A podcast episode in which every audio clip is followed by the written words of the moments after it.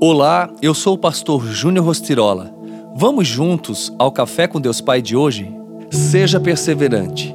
Deus é nosso refúgio e a nossa fortaleza, auxílio sempre presente na adversidade.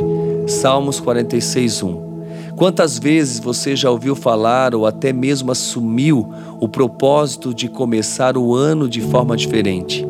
Entre os mais variados desejos estão o de sermos pessoas melhores de nos dedicarmos mais a Deus e a Sua palavra, cursar uma faculdade, começar a fazer academia, enfim. Vários motivos nos levam a querer fazer algo diferente para nos sentirmos melhores e realizados de alguma forma. O fato é que, em sua maioria, as pessoas começam e não terminam o que começaram. Até iniciam com grande empolgação, mas quando chegam os ventos contrários, as lutas e provações, logo desistem. Uma jornada só será vencida se formos persistentes naquilo que nos propomos fazer.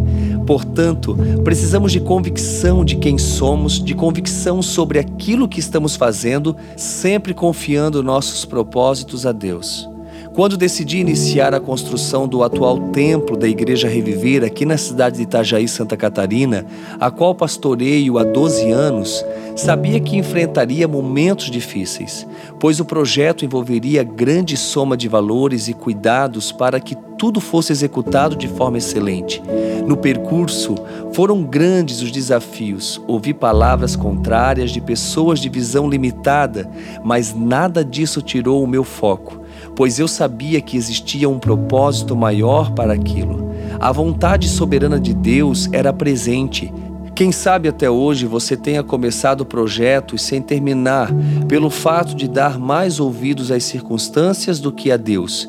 Hoje desafio você a focar naquilo que realmente importa, e os resultados serão concretos, e você verá o quanto Deus se faz presente. A frase do dia diz: Não se trata de quanta fé você tem, mas do quanto ela dura. Seja perseverante, seja alguém que faça a diferença em todos os momentos. Que Deus abençoe seu dia. Oremos.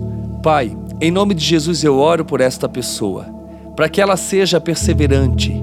Senhor, não se trata de quanta fé nós temos, mas o quanto ela dura. Portanto, Pai, eu profetizo sobre esta vida, Senhor Jesus, resiliência, que o teu espírito a encha de convicção para buscar os teus propósitos e que em todo tempo ela venha confiar plenamente que tu estás presente, trabalhando em favor dela.